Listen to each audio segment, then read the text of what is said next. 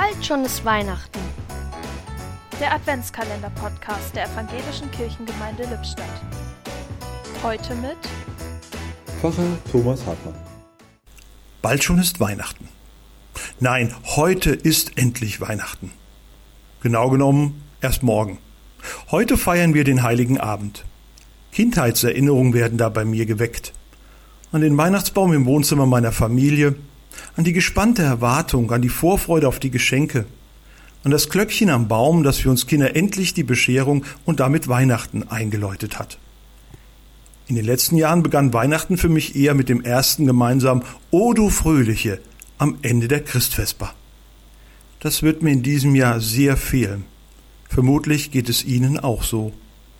Welches Startsignal für Weihnachten kann es in diesem Jahr für uns geben? Nun, vielleicht ist es das ökumenische Festläuten aller Kirchenglocken, das zum ersten Mal um 14 Uhr in unserer Stadt zu hören sein wird. Oder es geschieht ganz privat, indem man leise für sich oder laut für andere die Weihnachtsgeschichte aus dem Lukasevangelium liest.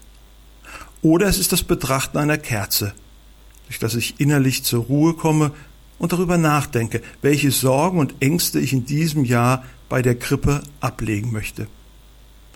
Das entscheidende Startsignal für Weihnachten aber hat Gott selbst bereitet. Es sind die Worte des Engels. Fürchtet euch nicht, siehe, ich verkündige euch große Freude, die allem Volk widerfahren wird.